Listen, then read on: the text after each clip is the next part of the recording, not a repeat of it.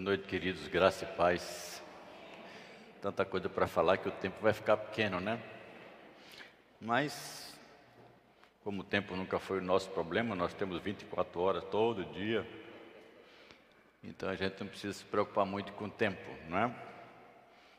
E estamos falando de 42 anos, mas na verdade esses 42 anos está só com relação ao documento oficial da igreja que só foi registrado cartório mas essa igreja começou em 1969 como igreja, quando o presbitério a reconheceu.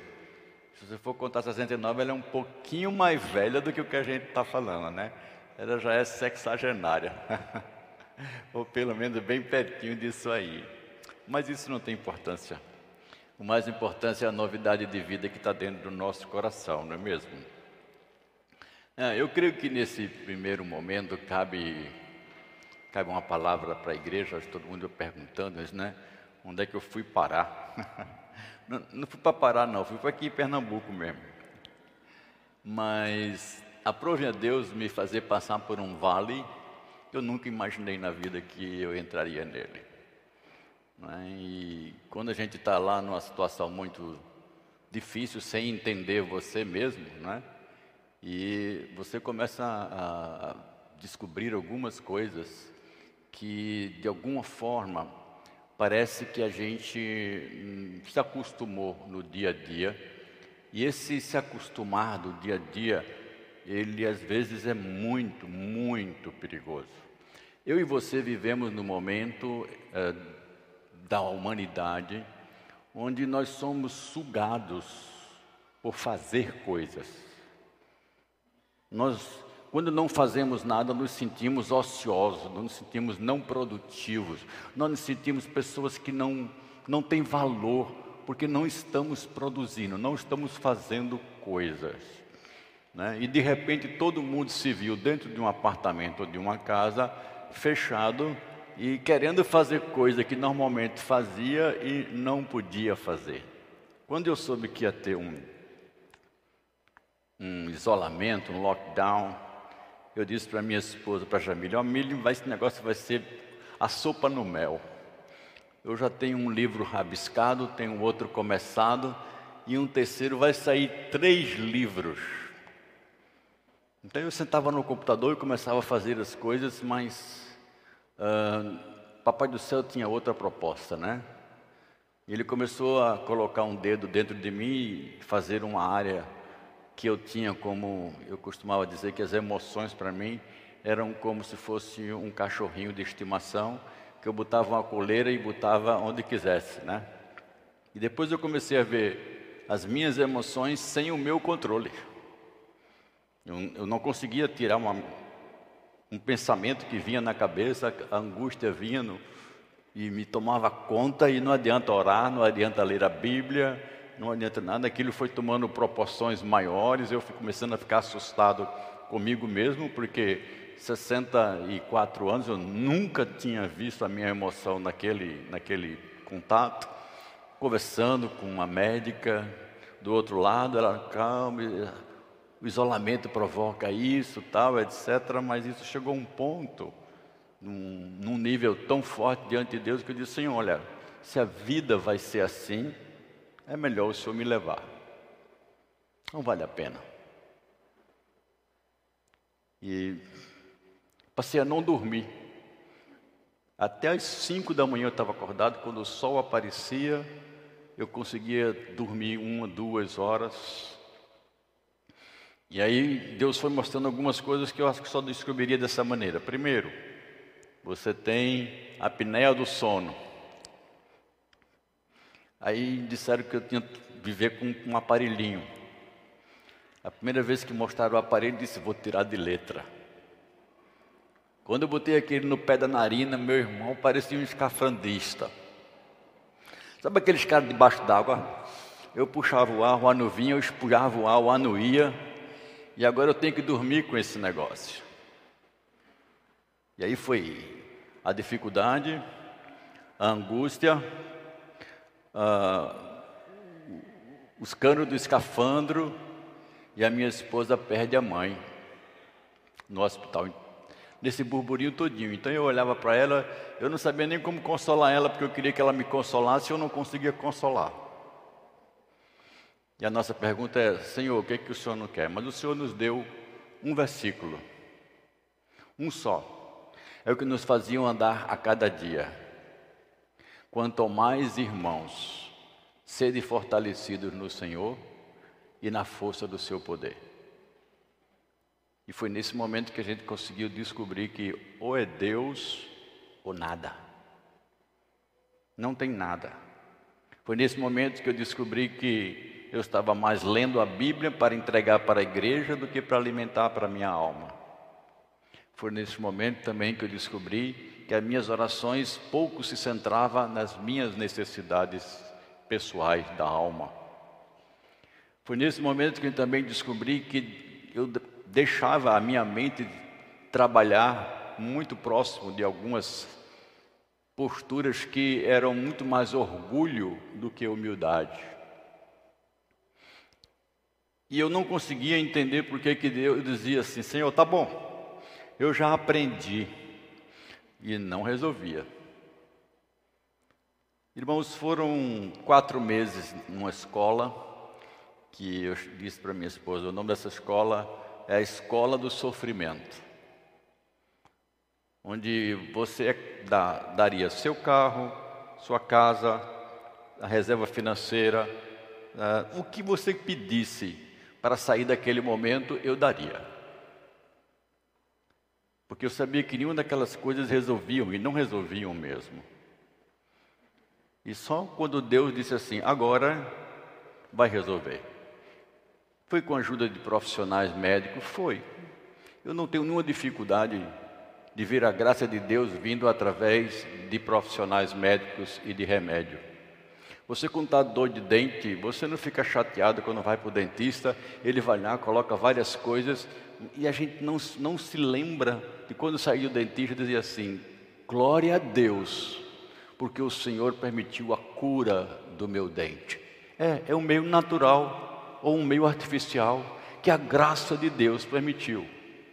E eu louvei muito a Deus por terem descoberto algumas drogas que no tempo lá atrás as pessoas não tinham. E como sofriam. E Deus me deu a oportunidade de poder entender um pouco mais essa dificuldade humana. Né? E hoje eu olho para trás e digo assim: poxa vida, aquele ali é um, esse aqui é outro. Mas não havia outro meio, irmão, de Deus ensinar o que Ele queria me ensinar se não fosse pela via do sofrimento. Meu assunto de hoje não é sofrimento, não.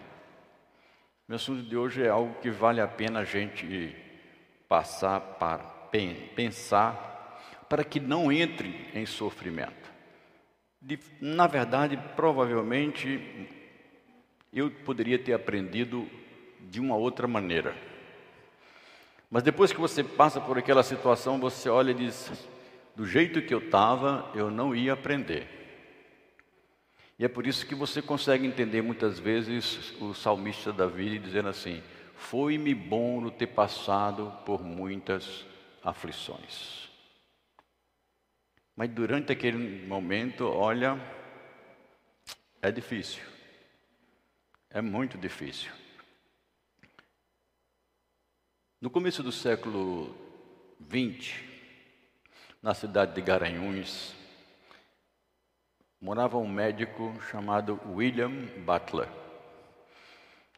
Esse homem, além de médico, também era pastor, pregador do Evangelho.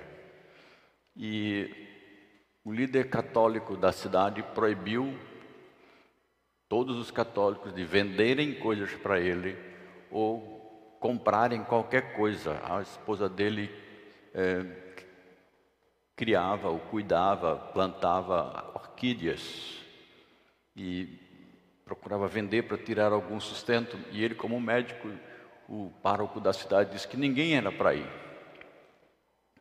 Até que um dia houve um, uma, uma verdadeira epidemia de febre amarela e os, os religiosos, o bispo de Garanhuns saíram, os outros padres saíram, e esse padre que tinha ordenado o Dr. Butler não poder comprar nem ninguém vender para ele, ele contraiu febre amarela. E o Dr. Butler reuniu a igreja, que era pequena, um pastor presbiteriano. Ele reuniu a igreja e fez uma palavra ousada, muito ousada para a igreja.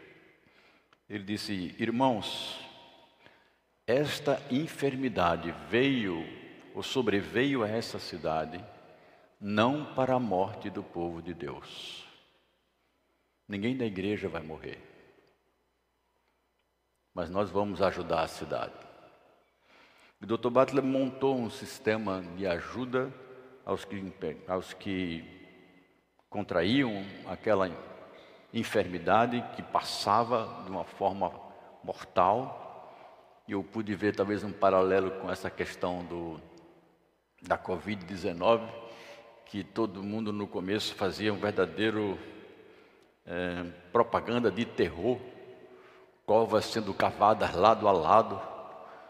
Hoje nós estamos vendo, hoje eu não sei mais o que é está acontecendo, e hoje eu vejo médicos de renome da Marinha dos Estados Unidos, do, do Congresso, é dizendo que foi feito um absurdo contra essa doença que em todo o continente africano só morreram 0,00042, porque no continente africano se toma ivermectina normalmente. Só o Brasil teve mais mortes do que 1 bilhão e 400 milhões de pessoas que moram no continente africano. Não sei mais para onde que vamos, mas o fato é que essa enfermidade nos levou a um confronto de posso viver ou posso morrer. É quase mais ou menos assim. Se eu fosse fazer um programa de Covid-19, eu faria assim: a, a morte bate a porta. A coisa foi tão, tão forte que uma vez eu estava na casa do, do André e em pleno pandemia, em plena pandemia ele pediu uma pizza. Quando o empregado, o entregador chegou, tirou a máscara, entregou a pizza, eu disse: Pronto, está cheia de Covid. Eu comecei a ficar agoniado naquele momento me ia passar aquele. Como é que pede uma pizza para um cara desse? Esse cara vem de moto, de onde quem fez, quem não fez, de onde veio, vai pegar. Nós vivemos quase que uma, uma neurose, né? uma fobia. Mas isso nos fez levar a pensar no assunto que eu estou querendo hoje à noite, né? É a brevidade do nosso corpo. Essa realidade do físico que a Bíblia vive dizendo, a Bíblia vive ensinando isso e parece que a gente não, quer nem ouvir. Eu tinha um amigo, quando eu trabalhava na Companhia Elétrica do São Francisco, quando falava de morte, ele chegava, chegava na madeira e fazia assim três vezes para não pegar. E tem gente que quando ouve falar em morte, não, não, muda de assunto, muda de assunto, muda de assunto. Mas nós não podemos desassociar essa verdade da nossa estrutura física. É impossível. Se há uma verdade acerca dessas crianças que foram batizadas hoje aqui, é que um dia elas vão morrer assim como eu, assim como você, e assim quanto os outros já foram. Mas eu queria conversar com você num texto que o apóstolo Paulo escreveu, falando do grande tesouro que nós temos em vasos de barros e de como essa verdade pode ser aplicada, como isso pode ser bem prático para nossos dias e bem particular para o momento que estamos vivendo. Paulo fala que nós temos Cristo em nós, uma verdade preciosa, um tesouro dentro de nós, e que esses crentes vivem pela fé, a fé em Cristo que nos amou e assim mesmo se entregou por nós. Mas eu quero que você abra em 2 Coríntios capítulo 2, capítulo 5. 2 Coríntios capítulo 5, a partir do versículo 1.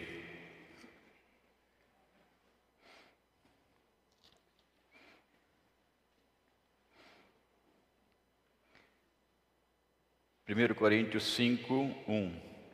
Segundo Coríntios, perdão. Pois sabemos que se a nossa casa terrestre deste tabernáculo se desfizer, temos da parte de Deus um edifício, uma casa não feita por mãos humanas, eterna nos céus. E por isso, neste tabernáculo, gememos, desejando muito ser revestidos da nossa habitação celestial, se de fato fomos encontrados vestidos e não nus. Pois nós, o que estamos nesse tabernáculo, gememos angustiados, não porque queremos ser despidos, mas revestidos, para que o mortal seja absolvido pela vida. Curve sua cabeça. Espírito Santo de Deus, presente aqui entre nós, que o Senhor nos dê graça, sabedoria e nos permita aplicar a tua palavra nos nossos corações e que ela salte dessas páginas para a nossa mente e ali, ó oh Deus, marque, nos ensine, nos corrija, nos molde para a tua glória. Em nome de Jesus, amém. Paulo frequentemente fazia um paralelo, irmãos, com as verdades do Antigo Testamento. Não era de se esperar coisa diferente. Na época do apóstolo Paulo não tinha Mateus, Marcos, Lucas, João, Atos, 1 Coríntios, Romanos, 2, não existiam esses livros. Existiam os livros do Antigo Testamento e, e todo o ensino era baseado, quando você ouve falar de escritura, estamos falando do Antigo Testamento. E algumas pessoas, inadequadamente ou inadvertidamente, acham que ler o Testamento não tem nada a ver com o nosso tempo hoje. Antigo Testamento é coisa para passado. Antigo Testamento é difícil de ler. Antigo Testamento não é bem assim para a gente aplicar. Irmãos, se temos essa mentalidade, é porque estamos colocando, ah, digamos, a lente ou prisma de interpretação errado.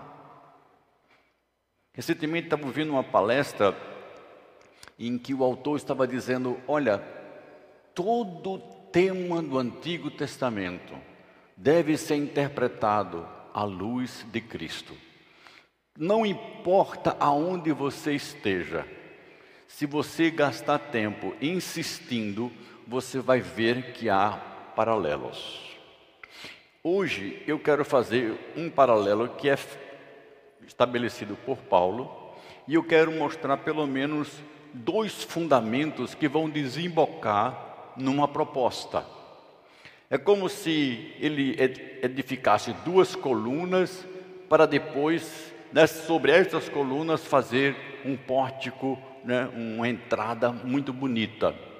E, e Paulo está fazendo isso a partir da figura do tabernáculo. E ele usa o paralelo falando nosso tabernáculo. E ele está usando a estrutura do nosso corpo para comparar ou comparar o nosso corpo com o tabernáculo do Antigo Testamento. Ora, queridos, é muito fácil você entender o que era o tabernáculo, a não ser que você ainda não esteja familiarizado com a leitura do Antigo Testamento. Quando Deus tirou o povo do Egito e o povo começou a caminhar no deserto, Deus deu a Moisés a ordem de construir um tabernáculo. Esse tabernáculo era construído de madeira de acácia, era construído de peles de animais e costurado à mão e na verdade era uma grande barraca. E ali dentro daquele local era feitos sacrifícios ou na, naquele ambiente, porque o tabernáculo também tinha um átrio, tinha uma parte de cerca de, de peles bem ampla, e dentro tinha o local santo e o santo dos santos. E o povo levava ali o seu sacrifício. Esse sacerdote, esse tabernáculo, Paulo faz um paralelo com o nosso corpo. Eu achei muito interessante porque o tabernáculo utilizado no Antigo Testamento era o símbolo do local da habitação de Deus. E alguns paralelos ou algumas ligações muito claras podem ser feitas, e não é o nosso foco, mas, por exemplo, todo o tabernáculo era feito dessa estrutura orgânica, de madeira e peles de animais e tecido. Nosso corpo também é 100% orgânico. No Antigo Testamento, Deus dizia: Eu habito aí. No Novo Testamento, no nosso corpo, Deus está dizendo: Eu habito também em vocês. Este local é o símbolo da minha presença. Agora, não existe um local santo, o local é santificado com a presença do povo de Deus.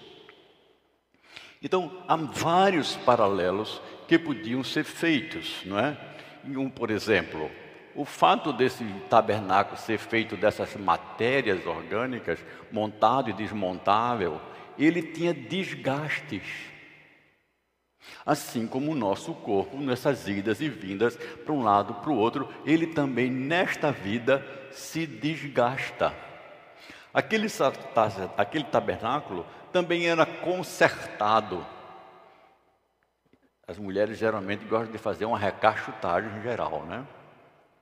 Tira daqui, bota dali, né? Melhor aqui, melhor ali, a aparência tal, etc. Até hoje, hoje um fato interessante. Estávamos procurando um médico para Jamile, e Jamile conversando com a atendente, disse, moça, qual é a especialidade mesmo dessa médica? Aí a médica disse assim, é de evitar envelhecimento. Aí minha esposa terminou, ah é, muito obrigado. Desligou e olhou para mim e disse, não vou. Ninguém evita se você quiser olhar a idade de uma pessoa, manda ela mostrar a mão. Não tem cirurgia plástica na mão, né? Manda ver. Irmãos, o envelhecimento você pode mudar a aparência, mas o fato está lá. Não tem como. Mas do jeito que o Antigo Testamento, o, o Antigo Tabernáculo se desgastava, nosso corpo se desgastava. Mas eu quero levantar os dois fundamentos que eu acho que é esse que o apóstolo Paulo estava em mente quando trouxe esse texto para cá. Primeiro, irmãos, é que todo, tudo aquilo que era usado no tabernáculo foi planejado por Deus, foi construído ou fabricado com um fim específico e não podia ser usado em outra finalidade. O nome disso é santidade. Os objetos do templo, do, do, do tabernáculo, não podiam ser usados, os garfos do tabernáculo não podiam ser usados na casa do sacerdote. As tendas do tabernáculo não podiam ser usados para resolver um problema da tenda do sacerdote. E nós encontramos aqui um paralelo muito, muito importante. É que o ser humano foi criado por Deus com um propósito de ser para louvor da sua glória. Quando nós não conhecemos a vontade de Deus, nós buscamos a nossa própria vontade porque achamos que ela é boa. Afinal, há caminhos que o homem pensa ser bom, mas o final desses caminhos, como diz o capítulo 16 de Provérbios, são caminhos de morte. Então nós temos que entender que a santidade para o Senhor é essa dedicação. A palavra santidade envolve dois aspectos. O aspecto posicional que Cristo já nos deu, nós somos santos diante de Deus por meio de Cristo. A morte e ressurreição de Cristo deu a todo aquele que nele crê o privilégio de ter todos os seus pecados perdoados, passado, presente e futuro, e diante de Deus nós somos vistos como santos. Isso é posicional. Mas existe uma realidade que nós chamamos da, da santificação, que é um processo do mundo e na realidade que estamos vivendo. Ou seja, à medida que eu me afasto do pecado e me aproximo de Deus, eu torno a minha vida mais santa. O tabernáculo era dedicado totalmente para Deus. A vontade de Deus é essa, a santificação de vocês. A Bíblia, na linguagem de hoje, diz assim: porque a vontade de Deus é essa, que vocês sejam completamente dedicados a Deus. Mas você pode ter uma ideia completamente equivocada do que seja ter uma vida totalmente dedicada para Deus. É achar que o dedicado para Deus é o que está no local como esse todos os dias da semana, de segunda a sexta. O, padra, o pardal encontrou casa e a andorinha linho para si. Eu encontrei ao Senhor os teus altares. Vou morar na igreja. É isso? Não, você é igreja. Você é igreja. Você encontrou em Deus o local da habitação. Então, Deus chama para si pastores, Deus chama para si engenheiros, Deus chama para si médicos, funcionários públicos, eh, profissionais liberais, vendedores, eh, todo tipo de profissão. Essas profissões são tão sagradas quanto aquele que exerce um ministério na igreja e é mantido por ela. Cada um permaneça na vocação em que foi chamado. Então, se Deus te chamou para ser professor, seja um professor que honra a Deus. E nesse aspecto você está santificando sua vida. Não importa onde, não importa como. O crente, mesmo numa situação de dificuldade, mesmo numa situação em que talvez ele tema pela própria vida, ele sabe que nessas situações também ele precisa aprender a dedicar-se ao Senhor. Isso não quer dizer ser negligente. Diz assim: ah, vai cair mil à minha direita, dez mil à minha direita, não vou pegar Covid. E vai fazer tudo o que não se deve. Meu irmão, não, não é assim. Não é isso que a Bíblia ensina. Mas você não precisa deixar de ser cristão, porque a, por, a possibilidade da morte está batendo na sua porta. Você não precisa de deixar de fazer a sua vida devocional, porque o mundo do corre-corre está dizendo que você tem que trabalhar. Você não deve colocar a sua vida com Deus na segunda prioridade, porque as suas tarefas estão tão ativas que quando você chega em casa, a única coisa que você quer é um bom banho, uma cama, comer e dormir, para o outro dia iniciar novamente as mesmas atividades. Agora eu começo a fazer ligações. Mesmo que você se dedique desta maneira, seu corpo vai envelhecer. E como um tabernáculo dedicado a Deus naquela época, ele vai envelhecer. Ele vai precisar ser reformado. Ele vai precisar ter couro trocado. Mas a gente não é cobra que troca couro. Na é verdade, a nossa estrutura é que essa, essa pele dessas células lábeis vão trocando, mudando todo dia, e chega um tempo que ela não vai mais conseguir fazer as transformações que são necessárias para manter. E aí o apóstolo Paulo diz aí que vai acontecer que esse tabernáculo, ele diz isso no versículo 1, quando esse tabernáculo se desfizer. Por que, que eu estou falando santidade e o tabernáculo que se desfizer. É porque a gente às vezes tem a ideia de se dedicarmos a Deus. O nosso corpo vai durar, durar, durar, durar, durar, durar, durar, durar. Há homens e mulheres que foram tremendamente dedicados a Deus e aprove a Deus levá-los cedo, com um grande testemunho. Aprove a Deus depois, levar mulheres aqui da nossa igreja, que nós não conhecemos, que não chegaram nem nos 45 ou 40 anos. E o Senhor levou.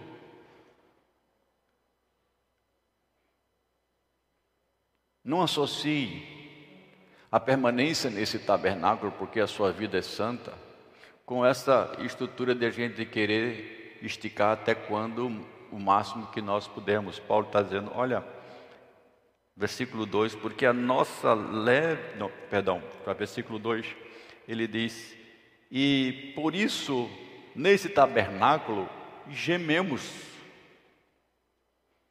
A gente reclama. Hum, não tem como. A santidade é algo que eu vou viver, independente dos anos que vão passar. E essa santidade aqui simplesmente vai refletir uma verdade que o Antigo Testamento mostrava na figura do tabernáculo. Apesar de você ter um corpo falível, apesar de você ter um corpo que envelhece e se desfaz, aprove a Deus morar neste lugar. Por isso ele continua santo. E por isso Deus promete para nós a realidade que é o segundo pilar. E você vai poder me entender claramente no versículo de se de fato, uh, versículo 3.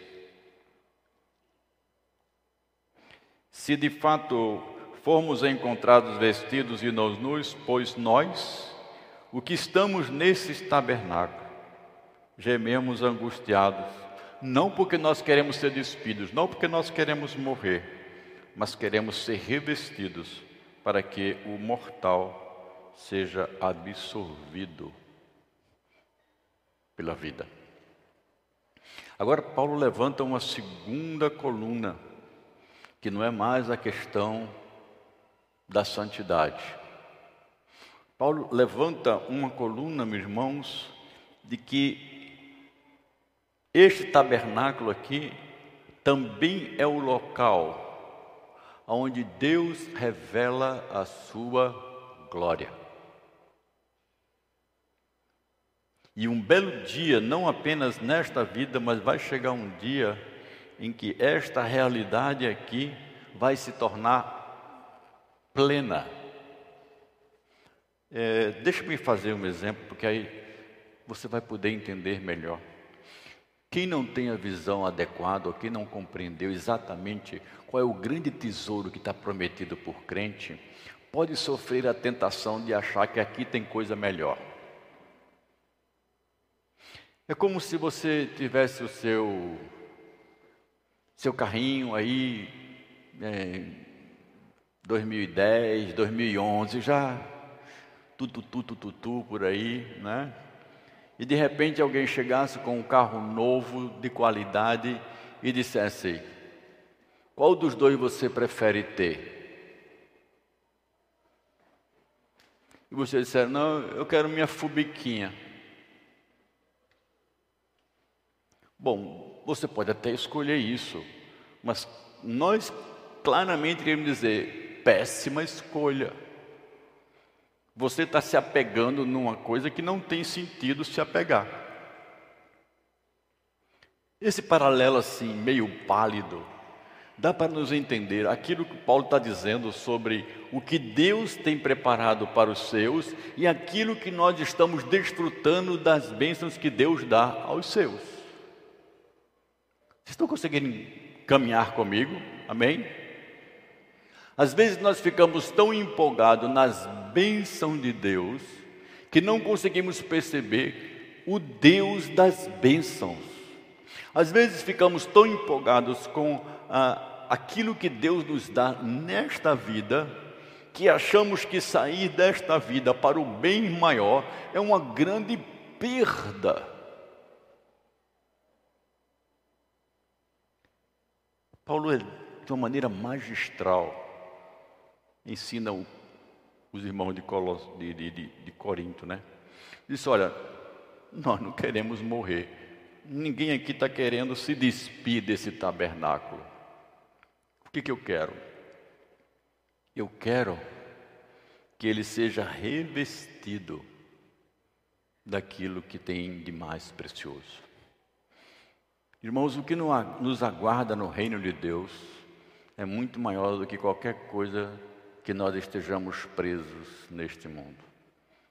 E é justamente nas coisas que nós nos prendemos neste mundo que nos fazem pensar mais nas coisas desse mundo, em como ter as coisas desse mundo, em como desfrutar dos prazeres desse mundo, em como gozar das coisas que Deus nos permite gozar neste mundo, e o nosso pensamento não vai para as coisas lá do alto.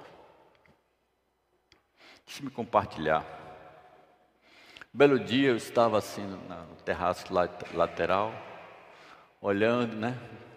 E os irmãos sabem que eu gosto muito de tecnologia. Eu estava experimentando algumas tecnologias, liga isso, liga aquilo, desliga, vai para cima, vai para baixo. É, aquilo foi só o começo, viu, Humberto? Agora você vai dizer assim, uau! O Humberto foi para lá, a gente começou a fazer algumas automações.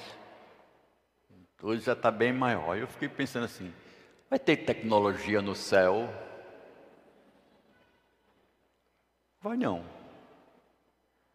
No céu não vai não. Mas no novo céu e na nova terra vai. Deus vai permitir que a gente domine tudo aquilo que Ele criou, porque Ele nos fez vice-herdeiros de toda a criação. E Ele disse para Adão: domine. Eu disse: menino, que lá é melhor. Lá vai ter automação melhor do que essa.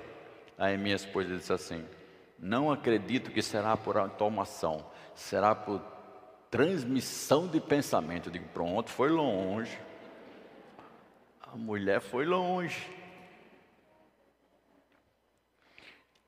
Olha, teletransporte tem. Você se lembra de Felipe? Ele estava lá né, no caminho de Azoto, lá embaixo. Aí o Espírito Santo fez plim, colocou ele lá em Cesareia. Teletransporte. O corpo de Jesus também estava entre os discípulos, lá de Emaús, comendo.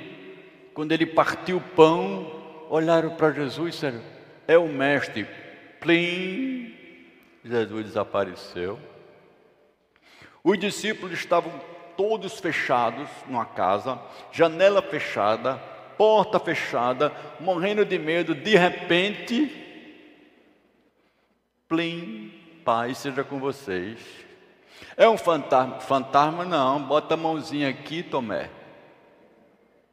Não, você bota, agora você bota para você ver que fantasma não, fantasma não tem marca de cruz, não.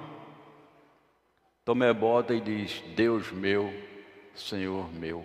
Come com eles, de repente, plim, sai e leva a comida que comeu. Por onde é que ele saiu? Não sei. Agora eu, tô, eu já estou chegando na abóbada bonita que o apóstolo Paulo pinta para a gente. Quando o mortal, quando esse corpo mortal, ele diz no final do versículo 4, será palavras dele assim, né? Será absorvido pela vida. Não seremos absorvidos pela vida e pela vida de Cristo. Não é de estranhar que quando Paulo escreve aos Tessalonicenses e os irmãos estavam muito chorosos porque alguns deles haviam morrido. Ele diz: Não chorem. Não chore pensando que aqueles que morreram se perderam. Não, não, não, não. Não é essa a verdade revelada. No abrir e fechar dos olhos, quando o Senhor vier de volta, os mortos em Cristo ressuscitarão primeiro, e os vivos que tiverem naquele momento terão o seu corpo transformado, se encontrarão com o Senhor. E queridos, nessa abóboda, eu preciso ir com vocês ainda um pouquinho para terminar, de santidade e nessa realidade de refletir a glória à medida que o tempo vai passando, desejando ser absolvido pela vida que um dia vai acontecer. No Antigo Testamento, a presença de Deus estava num lugar, o tabernáculo. Agora, o tabernáculo é transferido para mim e para você, e a presença de Deus começa a se infiltrar no mundo pela igreja. O Emanuel conosco passa a ser visto na igreja. Mas quando chegamos no livro do Apocalipse, você não vai encontrar a expressão Deus vivendo em você. Ele diz: Eu habitarei com eles. Nós iremos habitar o mundo de Deus com Deus, não em Deus, nem Deus em mim. Como assim? O que é isso? É que eu posso ver a Deus face a face agora. Você vai poder ver a Cristo face a face. Eu não posso mostrar para você o Cristo que está dentro de mim, nem o Espírito que está dentro de mim. Mas vai chegar um dia em que nós vamos nos curvar diante de Cristo e dizer: Esse é o nosso Deus. Nós adoramos a Ele, servimos a Ele, moramos nesse universo criado por Ele e com Ele. Que coisa preciosa. Era por essa razão, com esse entendimento, que o apóstolo Paulo às vezes ficava em dúvida: morro no morro, morro no morro, vou ou não vou? Se for é lucro, se ficar é evangelho, vou ou não vou? Pedrinho, antes de casar, vou ou não vou? Como é que vai? Qual é melhor? Não casar ou casar lá ou casar aqui?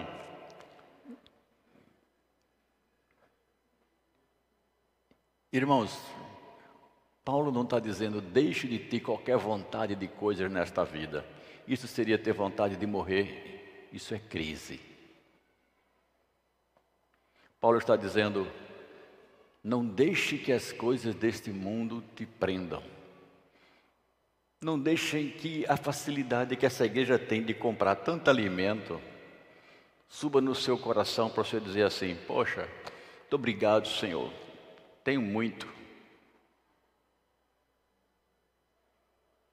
Não deixe que você fique satisfeito com dar graças pelo alimento, ou simplesmente deitar e dar, orar a Deus, ou quando acordar. Não se dê por satisfeito por vir uma vez na igreja. Eu acho que a igreja de Cristo ora muito pouco, porque eu orava muito pouco também. E tirando por mim, eu posso tirar talvez pelos restos, porque eu tinha tempo para fazer e não fazia ocupava com outra coisa, com outro ativismo. Nós não estamos colocando a nossa mente e pensando em valores que realmente são importantes ou não. Se não são, tudo bem. Paulo diz: olha, vai te encontrar nu. Mas se você realmente acredita que essas coisas têm valor, dê valor a elas. Não permita que qualquer coisa atrapalhe. Eu não sou favorável, nem estou defendendo, nem antes, nem depois, nem muito menos agora, que você, se não tiver um momento de oração de cinco e meia da manhã às seis, ou de seis e meia da manhã às sete, e esse horário tem que ser esse horário, se não for, peca. Não, não é isso que eu estou falando. Eu estou falando que você come todo dia. Às vezes um pouco mais tarde, às vezes menos, mas você come. Então tenha momentos de oração todo dia. Você bebe água todo dia. Eu não fico na frente do bebedouro, bebendo, bebendo, bebendo, não, não fico.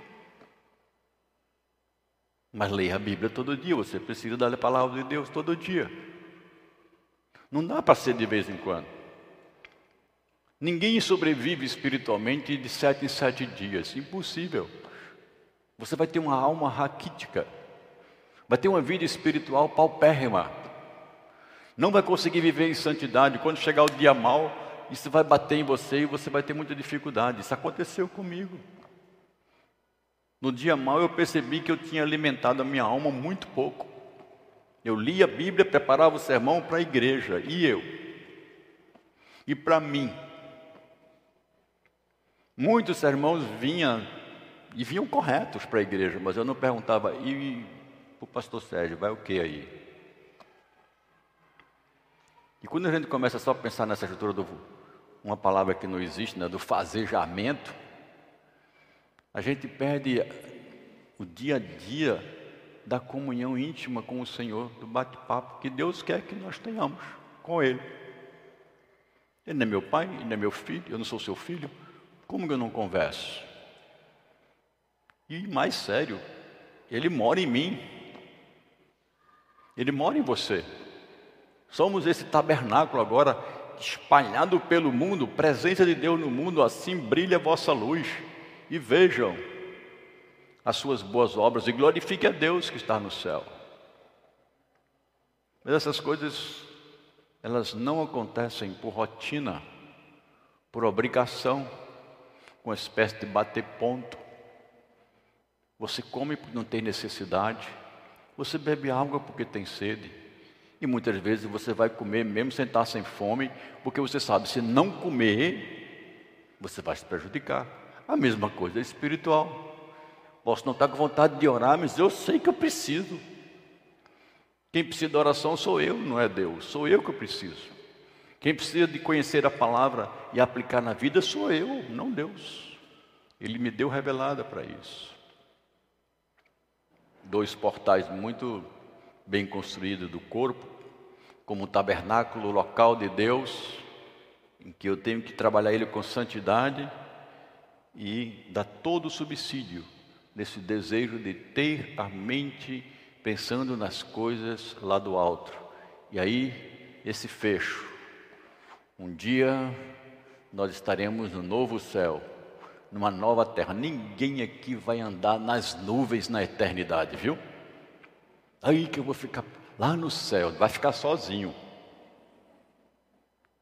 Deus fará restaurar toda a sua perfeição original do Éden, não mais um Éden. E é por isso que eu disse de tecnologia. Deus desce uma cidade perfeita do céu, com tudo pronto. E diz: Eis o tabernáculo de Deus entre os homens. Deus será a sua luz, não precisa mais de sol, não precisa mais de lua, porque a luz de Cristo brilha. Celpe já era. Não precisamos de mais nada. Irmãos, pense num Cristo tão resplandecente que eu não preciso mais de luz. De tão resplandecente, de tão lindo, de tão belo o Senhor é. Comece a trazer na sua mente as verdades da Bíblia, comece a ler de como Cristo será revelado na sua glória e você vai estar lá. Encha-se disso, almeje isso, busque isso, molde-se para isso.